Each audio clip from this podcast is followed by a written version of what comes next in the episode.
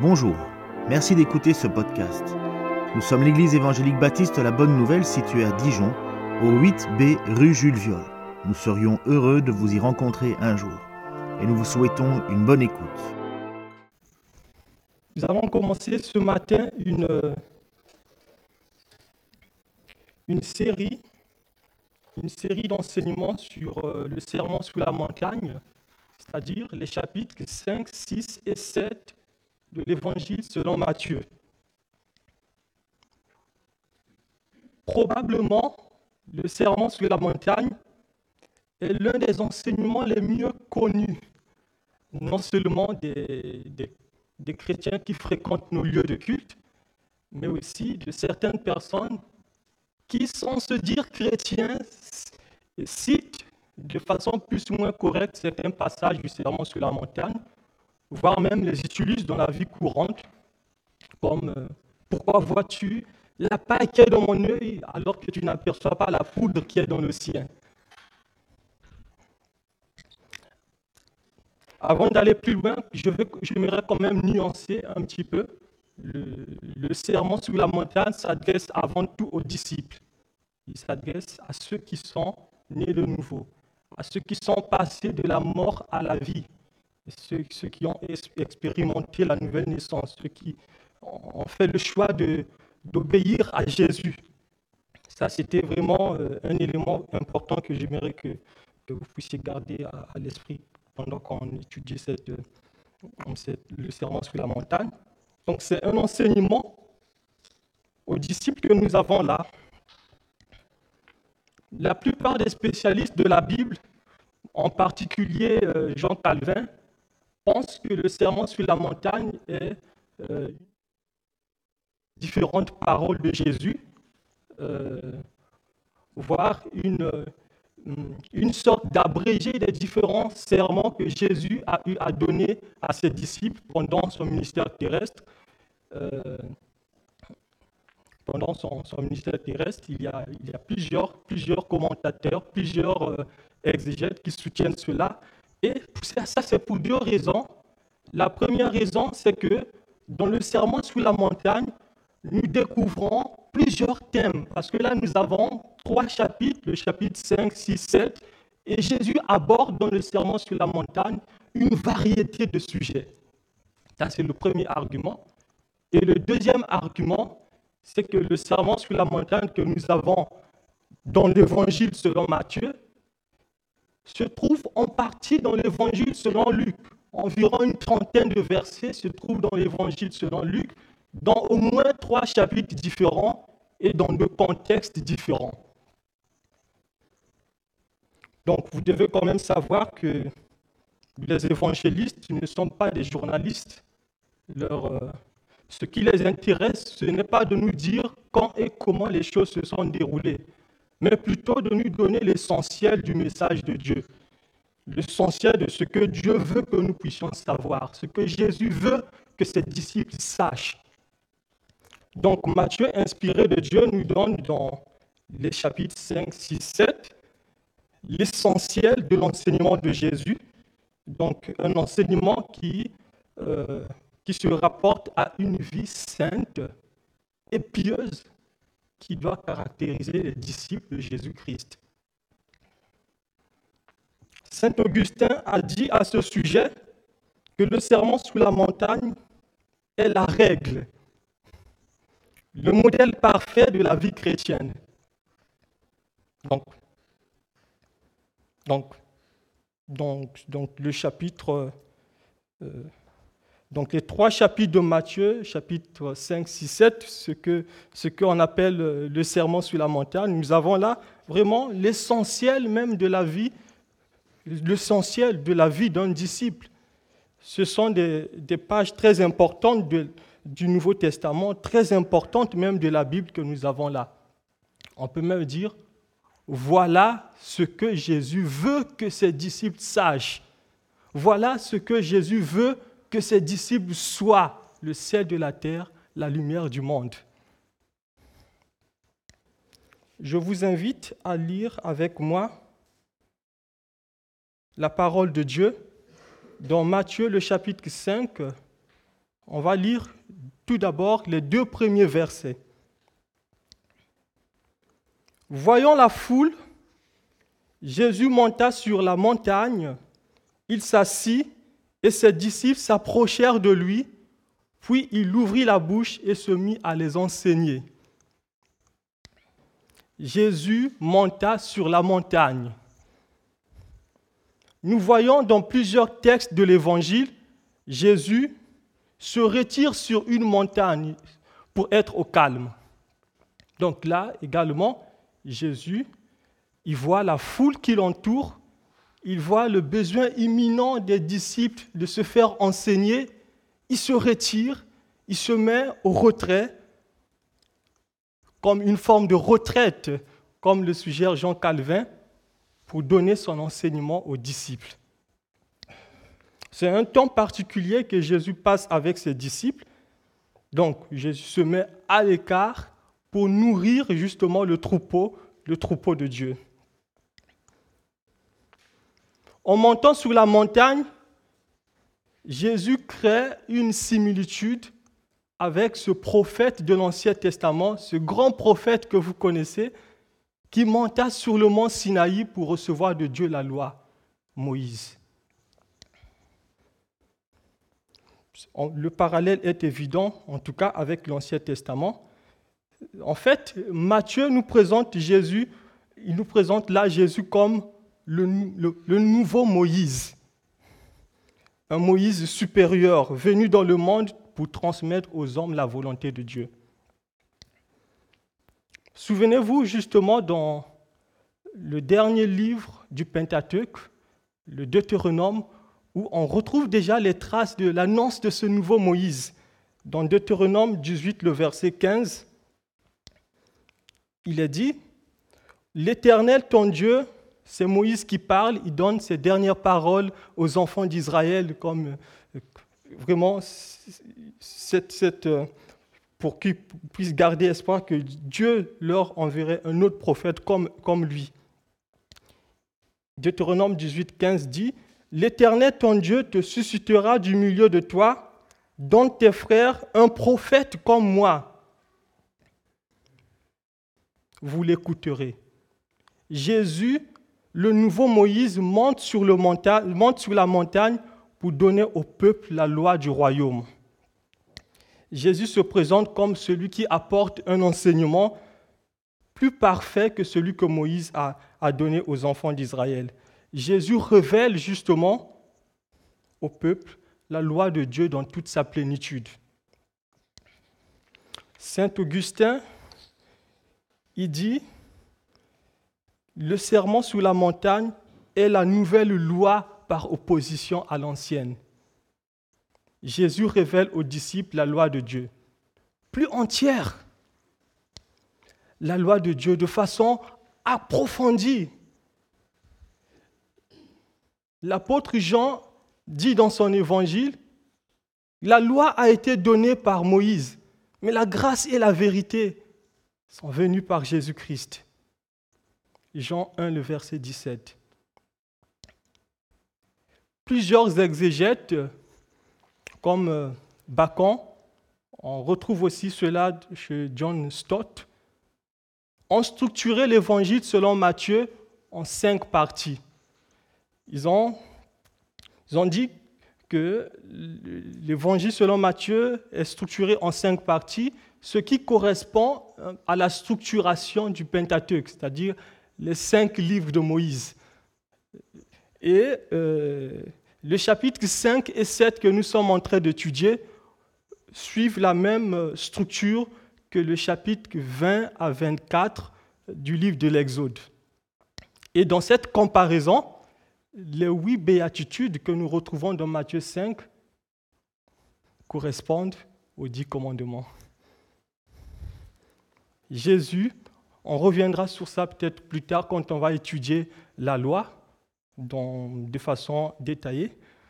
Jésus monta sur la montagne. Jésus s'assit. Ce n'est pas pour rien que Matthieu dit cela dans, dans l'évangile que nous avons, l'évangile selon Matthieu. Les rabbins avaient l'habitude de s'asseoir pour enseigner. Vous avez par exemple dans Matthieu chapitre 23, le verset 2, ce reproche que Jésus fait aux scribes et aux pharisiens. Il dit, les scribes et les pharisiens sont assis dans la chair de Moïse. Dans la Bible, être assis, c'est la position du maître, c'est la position de celui qui enseigne. Donc Jésus, il s'assoit, le rabbin, le maître, il enseigne ses disciples. Il s'assit, il ouvrit la bouche. Là aussi, ce n'est pas pour rien que ce détail figure, il ouvrit la bouche. D'ailleurs, aucun d'entre nous parlerait comme ça aujourd'hui. Je ne dirais pas, je vais ouvrir ma bouche pour parler. Je dirais directement, je parle, ou je dis directement ce que je veux dire. Mais il y a vraiment un élément important que Matthieu veut nous donner quand il dit il ouvrit la bouche.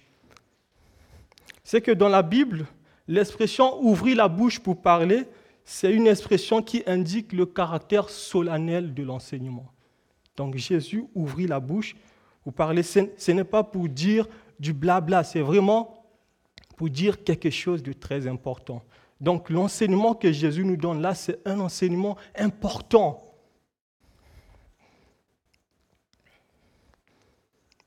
Avant que nous puissions regarder comme aujourd'hui, on introduit justement le serment sur la montagne, on va étudier de façon détaillée au fur et à mesure, euh, presque voir, voir toute, euh, toute l'année que le Seigneur permettra que nous puissions méditer là-dessus ensemble.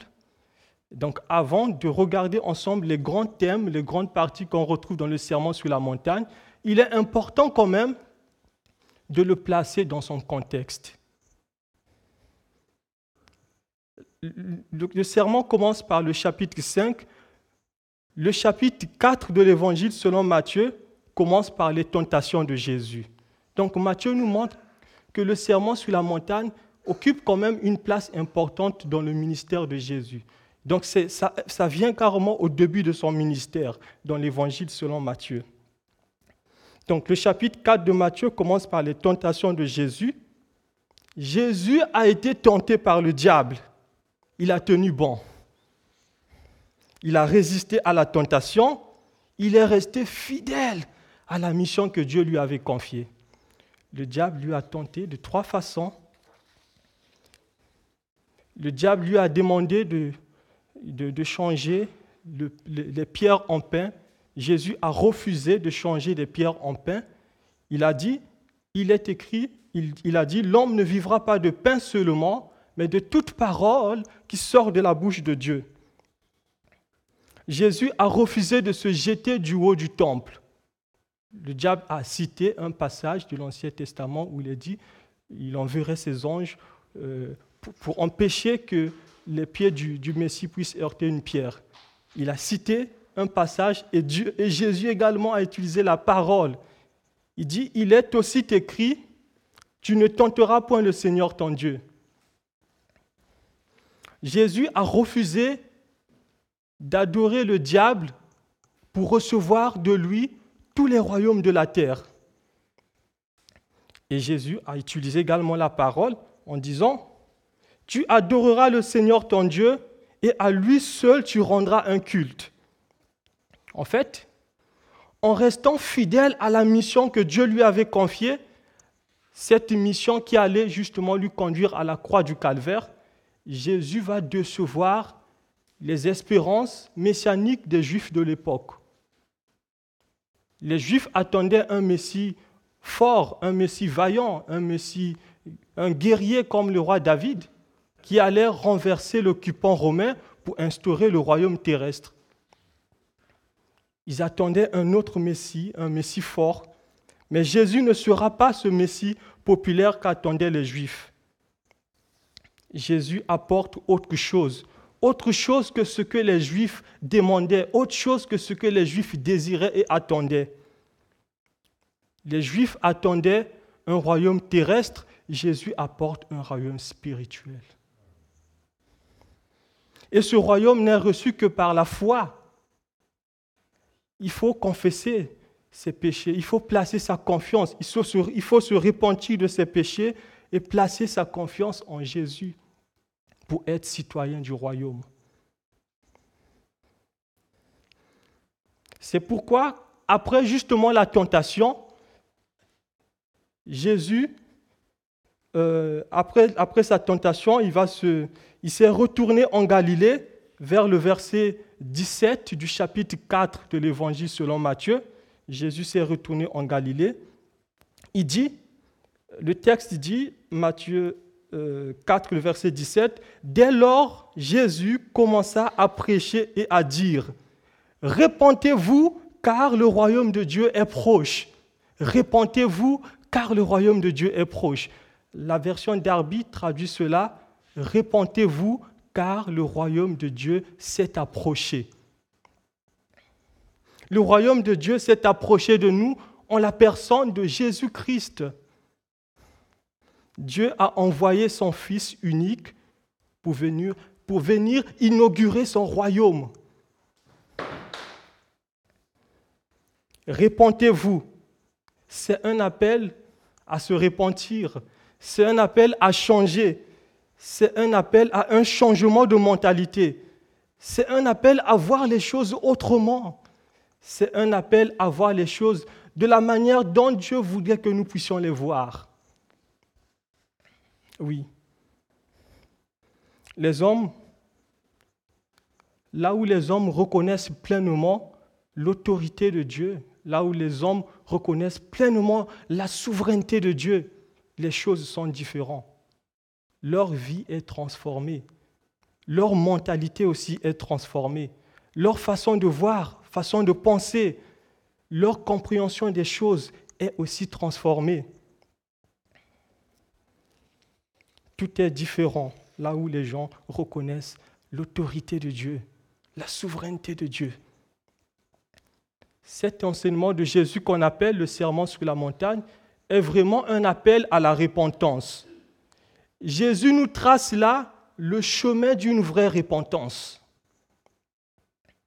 Le serment sur la montagne nous montre à quel point notre mentalité, nos, nos habitudes de pensée, nos habitudes de vie diffèrent de la volonté de Dieu, s'écartent de la volonté de Dieu. Beaucoup de juifs de l'époque croyaient être en règle avec Dieu. Hein. Ils disaient, nous faisons ce que la loi demande. J'ai observé tous les commandements. Jésus dit, vous avez quand même besoin de vous repentir. Ils croyaient être saint, être juste, être vraiment celui qui a obéi, celui qui mérite le royaume de Dieu. Jésus dit, attention, vous avez besoin de vous repentir. Non, je n'ai jamais commis de meurtre, donc je n'ai pas péché contre la loi.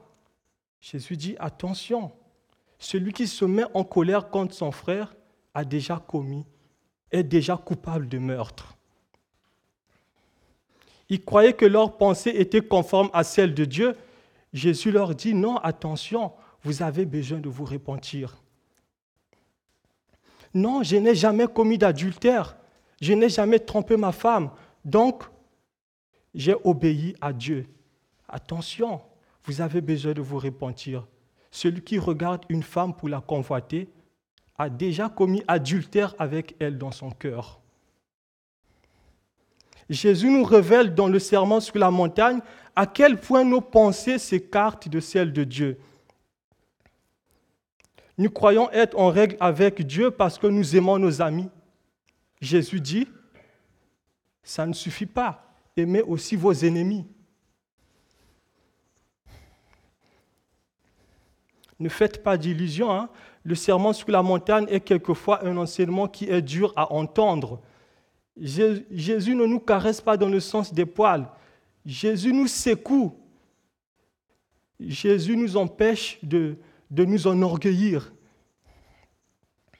Jésus nous empêche justement de nous endormir dans notre piètre satisfaction de nous-mêmes. Ce que Dieu attend de nous, c'est la perfection. Il dit, soyez parfaits comme votre Père céleste est parfait.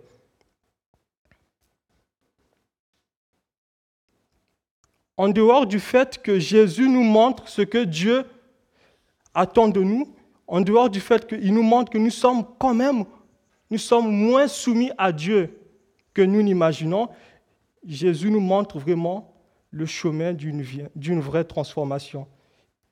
il nous conduit à une transformation totale de notre mentalité. Il nous montre ce que Dieu attend réellement de nous. Jésus nous révèle dans le serment sur la montagne l'intention profonde de la loi de Dieu. Dieu ne veut pas seulement que tu renonces à tuer ton prochain en lui enfonçant le poignard dans le cœur. Dieu veut que tu renonces à lui vouloir du mal. Dieu veut que tu aimes ton prochain comme toi-même. Dieu ne veut pas seulement que tu renonces à tromper ta femme ou à tromper ton mari en commettant adultère. Dieu veut que tu ne te laisses pas gagner par la convoitise. Jésus, dans le serment sur la montagne, nous montre ce que Dieu attend réellement de nous. Jésus nous demande de chercher la volonté de Dieu et de ne pas nous contenter du minimum, de ne pas nous contenter d'à peu près, de chercher vraiment la volonté de Dieu. Jésus veut orienter notre vie. Jésus veut que nous soyons influencés par le royaume de Dieu et la justice de Dieu. Répondez-vous, dit Jésus, car le royaume de Dieu s'est approché. Dieu veut régner en nous. Mais pour que Dieu règne en nous, nous devons accepter d'être jugés et transformés par la parole de Dieu. La Bible dit dans Jacques, le chapitre 1, les versets 22 à 25, Mettez en pratique la parole. Ne vous bornez pas à l'écouter en vous trompant vous-même par des faux raisonnements. Car celui qui écoute la parole et la met pas en pratique, il est semblable à un homme qui regarde dans un miroir son visage naturel et qui, après s'être regardé, s'en va et oublie aussitôt comment il était. Mais celui qui aura plongé les regards dans la loi parfaite, la loi de la liberté, qui aura persévéré sans être un auditeur oublié, mais se mettant à l'œuvre, celui-là sera heureux dans son activité. Le disciple est celui qui écoute le maître. Le chrétien est celui qui écoute le maître. Il est celui qui écoute la voix du berger, la voix de Jésus.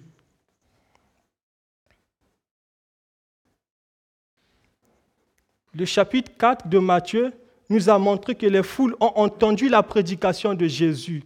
Répondez-vous, répondez-vous car le royaume de Dieu est proche. Le royaume de Dieu s'est approché. Jésus rassemble les disciples pour qu'ils entendent cet enseignement, pour qu'ils entendent le serment sur la montagne. Jésus crée là un noyau d'un nouveau peuple que Dieu veut racheter et purifier pour qu'il lui appartienne. Il y a là aussi une similitude avec l'Ancien Testament. Dès le début de l'appel d'Abraham, nous voyons que Dieu veut se donner un peuple. Dieu veut agir dans le monde au moyen d'un peuple qui lui appartient. Un peuple saint, c'est-à-dire séparé du monde, afin d'appartenir et d'obéir à Dieu. Regardons ce qui se passe sur le mont Sinaï dans Exode 19, le verset 5 à 6. C'est Dieu qui, dit Dieu qui dit à, Moïse justement de transmettre sa parole au peuple. Maintenant, si vous écoutez ma voix et si vous, et si vous gardez mon alliance, vous m'appartiendrez en propre entre tous les peuples, car toute la terre est à moi. Quant à vous, vous serez pour moi un royaume des sacrificateurs et une nation sainte. Dans le Nouveau Testament, l'apôtre Pierre a repris, cela. 1 Pierre 2, 9 à 10. Nous les croyants, les disciples, les chrétiens, l'Église, nous sommes une race élue, un sacerdoce royal, une nation sainte, un peuple racheté, afin d'annoncer les vertus de celui qui nous a appelés des ténèbres à son admirable lumière. L'apôtre Pierre continue, vous, ce vous, ça fait référence aux chrétiens d'origine païenne, comme vous et moi, c'est-à-dire les, les pagano-chrétiens. Vous, autrefois, n'étiez pas un peuple et qui maintenant êtes, le peuple de Dieu. Vous qui n'aviez pas obtenu miséricorde et qui maintenant avez obtenu miséricorde. Ce qui s'appliquait autrefois à Israël s'applique désormais aux disciples, aux enfants de Dieu, à ceux qui sont baptisés de l'Esprit. Ils sont appelés une nation sainte. S'ils sont une nation sainte, la même manière que Dieu demandait à Israël de ne pas se ressembler aux autres peuples, aux autres nations, les disciples doivent aussi être différents, différents du monde. Voici ce que Dieu dit justement aux enfants d'Israël après les avoir délivrés de l'esclavage en Égypte. On retrouve dans Lévitique 18, versets 2 à 4. L'Éternel parla à Moïse et dit, Parle aux enfants, parle aux Israélites. Tu leur diras, Je suis l'Éternel, votre Dieu. Vous ne ferez pas ce qui se fait dans le pays d'Égypte, où vous avez habité. Et vous ne ferez pas ce qui se fait dans le, dans le pays de Canaan, où je vous mène. Vous ne suivrez pas leurs principes vous pratiquerez mes ordonnances et vous garderez mes principes. Vous les suivrez. Je suis l'Éternel, votre Dieu. Ce, texte revient dans le serment sur la montagne, dans Matthieu 6, le verset 8. Jésus dit à ses disciples, ne leur ressemblez pas, ne leur ressemblez pas, ne ressemblez pas aux autres nations, ne ressemblez pas aux autres peuples. Vous êtes différents, vous êtes mon peuple, vous êtes mes enfants. Jésus nous demande en fait de, nous démarquer du monde. Jésus nous demande de briller comme des flambeaux. Jésus nous demande d'être le sel de la terre et la lumière du monde. Vous avez appris qu'il a été dit aux anciens, vous ne suivrez pas les habitudes des pharisiens qui prient pour être vus des hommes. Non, vous, vous êtes mes disciples, vous ferez autre chose. Vous ne ferez pas non plus comme des païens qui ne connaissent pas Dieu. Si vous aimez seulement ceux qui vous aiment, que faites-vous d'extraordinaire? Si vous saluez seulement ceux qui vous saluent ou ceux, qui, vous, ceux, vous, ceux que vous connaissez, que faites-vous d'extraordinaire? Les païens n'agissent-ils pas de la sorte? Non. Ne faites pas comme ça. Aimez vos ennemis. Bénissez ceux qui vous maudissent. Faites du bien à ceux qui vous détestent. Priez pour ceux qui vous maltraitent. Priez pour ceux qui vous persécutent. Soyez parfaits comme votre Père céleste est parfait. C'est ce que Jésus nous demande dans le serment sur la montagne. Dans le serment sur la montagne, Jésus nous appelle à vivre autrement. Le monde vit d'une certaine façon. Jésus nous demande à vivre autrement. L'apôtre Paul nous dit dans, dans l'épître aux Romains, Romains 12, le verset 2, ne vous conformez pas au siècle présent, mais soyez transformés par le renouvellement de l'intelligence afin de découvrir quelle est la volonté de Dieu, ce qui est bon, agréable et parfait. Afin de discerner, afin de connaître quelle est la volonté de Dieu, ce qui est bon, agréable et parfait. Nous avons posé le contexte du serment sur la montagne, on va voir très rapidement les grandes, sections ou les grands thèmes que nous retrouvons dans le serment. Et puis plus tard, on fera une étude systématique de ces, de ces thèmes. De la première section du serment sur la montagne, le chapitre 5 de Matthieu, le verset 3 au verset 12, nous avons ce qu'on appelle par les béatitudes. Les béatitudes décrivent la personnalité du chrétien, notre caractère. Dans cette section, Jésus nous parle du vrai bonheur. Alors permettez-moi en cette nouvelle année de vous poser cette question. Quel bonheur cherchez-vous? Cherchez-vous un bonheur fondé sur vos richesses? Cherchez-vous un bonheur fondé sur votre sécurité matérielle, sur votre tranquillité, sur votre santé, sur votre confort. C'est vraiment ça que vous recherchez pour votre bonheur. Ou est-ce que votre bonheur, vous, vous fondez cela sur la parole de Dieu, sur la, la justice de Dieu, sur la sainteté, sur le royaume de Dieu?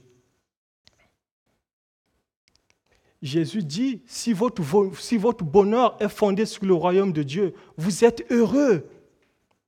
Heureux ceux qui reconnaissent spirituellement pauvres, car le royaume des cieux leur appartient.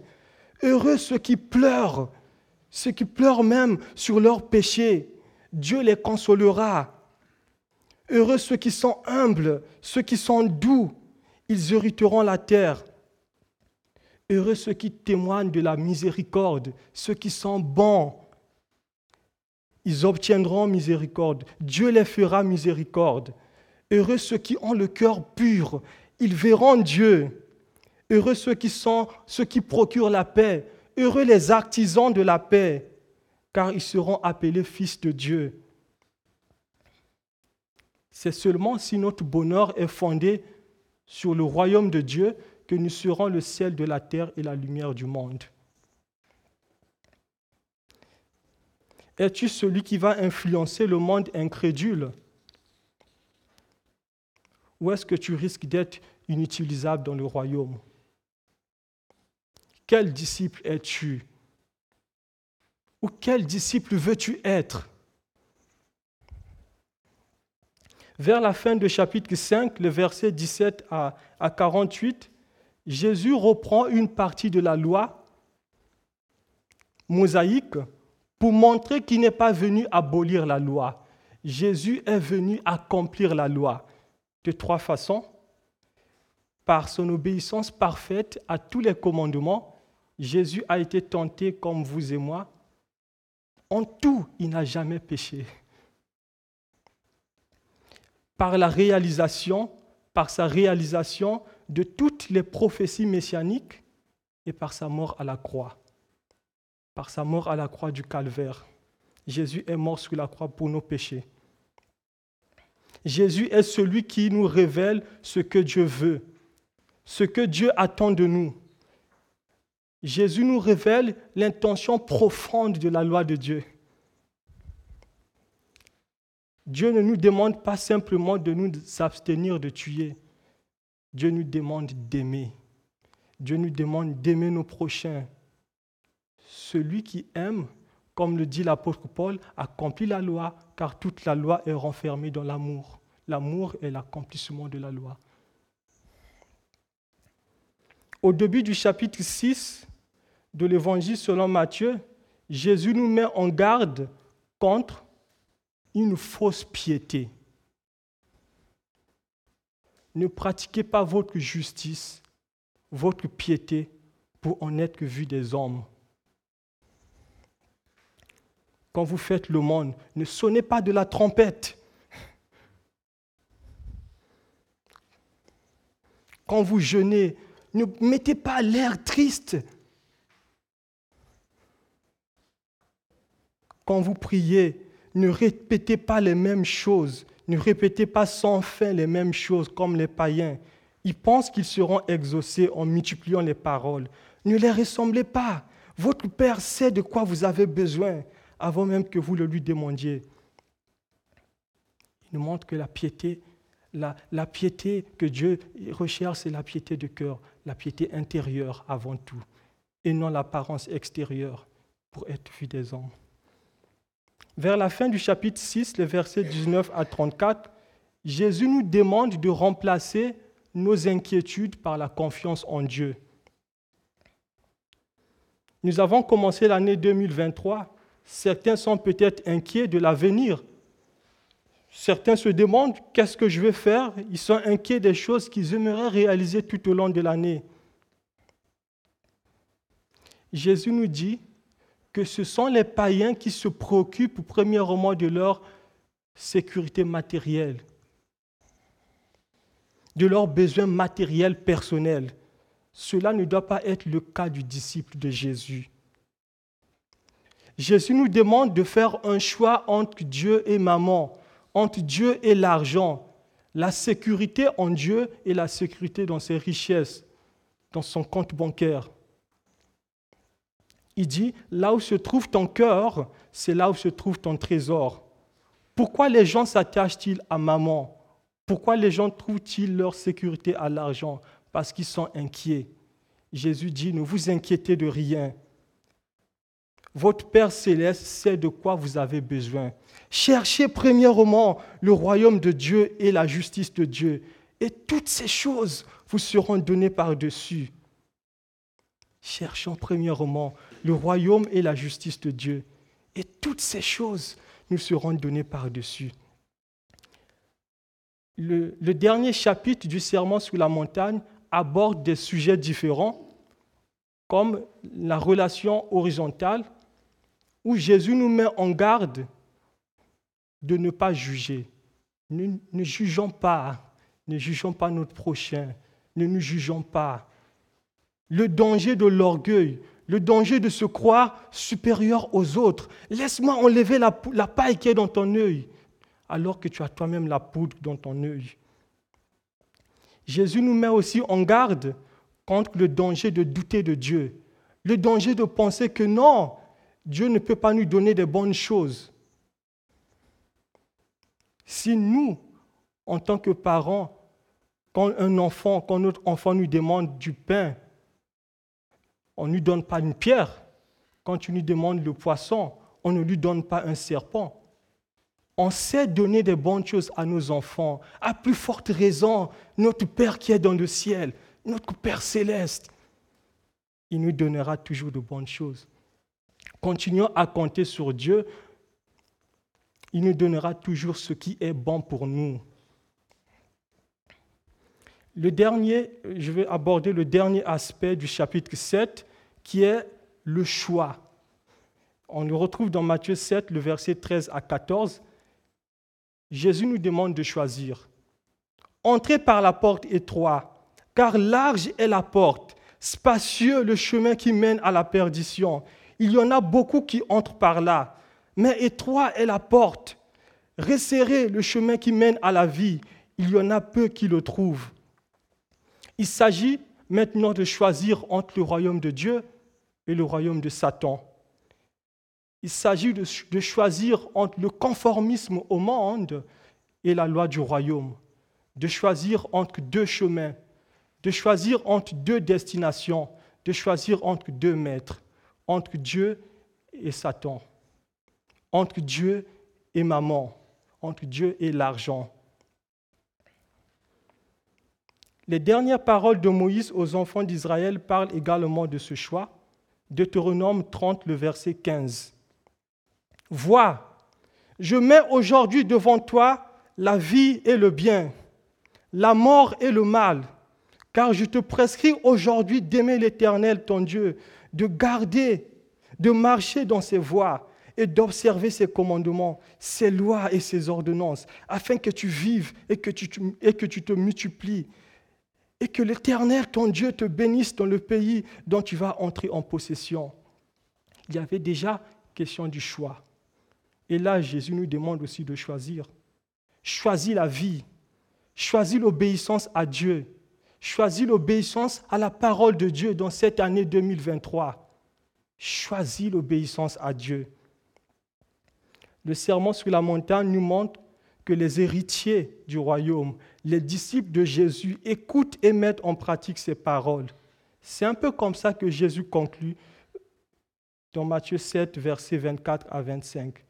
Quiconque entend ces paroles que je dis et les met en pratique sera semblable à un homme prudent qui a bâti sa maison sur le roc.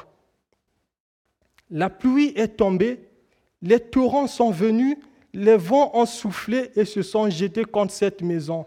Elle n'est point tombée parce qu'elle a été fondée sur le roc. Continuons dans cette année 2023 à faire confiance en Dieu. Alors je veux inviter le, groupe pour qu'on puisse prendre ensemble, chercher premièrement le royaume de Dieu et la justice. Et toutes ces choses vous seront données par-dessus. Que Dieu vous bénisse.